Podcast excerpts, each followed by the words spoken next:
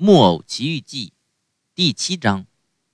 可怜的匹诺乔睡眼惺忪，还没看到他的两只脚已经完全烧没了，因此他一听到父亲的声音，马上跑下凳子要跑去开门。可他身子摇了那么两三摇，一下子就直挺挺倒在地板上了。他倒在地板上，这么啪嗒一声，听着就似是一口袋木勺子从五层楼上落下来似的。给我开开门！这时，杰佩托在外面街上叫：“我的爸爸，我开不了门。”木偶回答说：“又是哇哇哭，又是在地上打滚。为什么开不了？因为我的两只脚给吃掉了。”给什么吃掉了？给猫。匹诺乔说：“因为这时候正好看见一只猫用前脚在玩一些爆花。”我说：“给我开开门。”杰佩托又说一遍：“要不我进屋子给你只猫。”可我站不起来，相信我吧。哦，我真可怜，我真可怜，我一辈子得用膝头跪着走路了。嗯，杰佩托听见木偶又哭又叫，以为又是他在捣鬼，想好好收拾他，于是打窗口爬进屋子。杰佩托先还想骂他打他，可等到看他。躺在地上，当真没有脚，心马上软了下来。他赶紧搂住匹诺乔的脖子，把他抱在怀里，抚摸了他成千遍，哄了他成千回，大滴大滴的泪水眼泪流下腮帮，哭着说：“我的好皮诺乔，你的脚怎么烧掉了？” 不知道，爸爸。可请您相信，这是个可怕的冬夜，我一辈子也忘不了。又打雷，又闪电，我肚子饿得要命。当时，会说话的蟋蟀对我说。你是活该，你不好自作自受。我对他说：“你小心点儿，蟋蟀。”他对我说：“你是个木偶，是个木头脑袋。”于是我抓起了个木头锥子扔过去。大大家就死了，可可这都怪他自己，因为我并不想打死他。我把坚果放在火盆的上，可是小鸡跑出来说：“再见，给我向您一家人问好。”可肚子越来越饿，因此那个老头儿。戴睡帽的，把头探出窗口对我说：“你在下边站着，把帽子拿好。我头上挨了那么一盆水，讨点面包吃并不可耻，对吗？”我马上回家，因为饿坏了。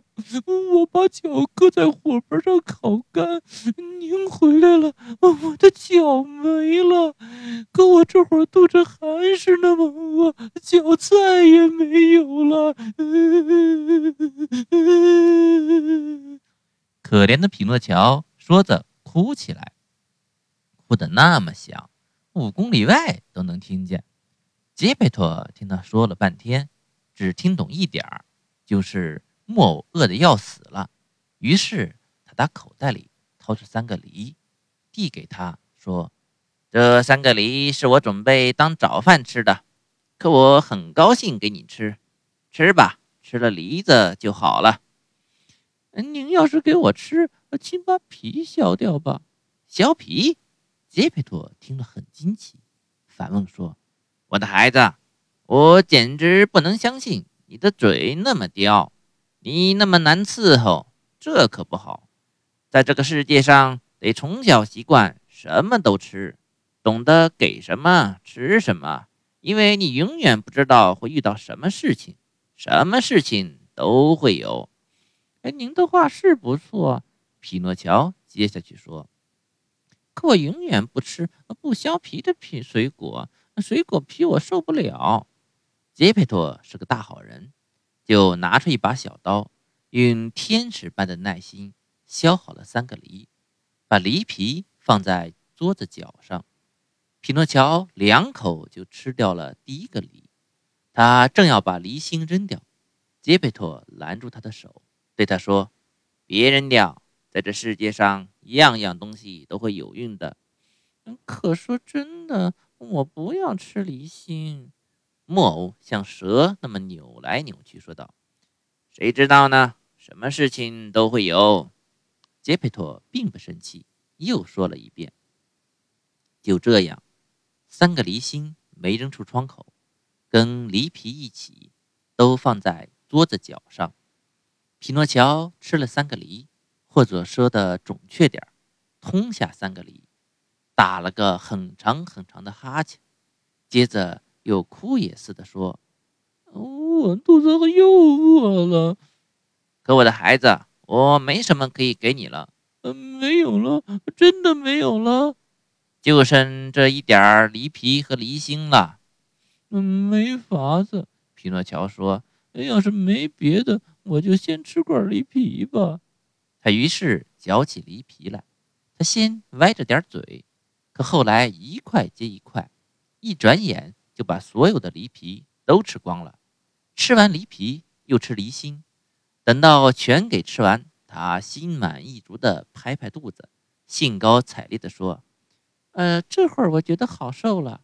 现在你看，杰佩托给他指出说：‘我刚才对你没说错吧？得学会不要太挑肥拣瘦，不要太嘴刁，我的小宝贝儿，在这个世界上。’”我们永远不知道会遇到什么事情，什么事情都会有。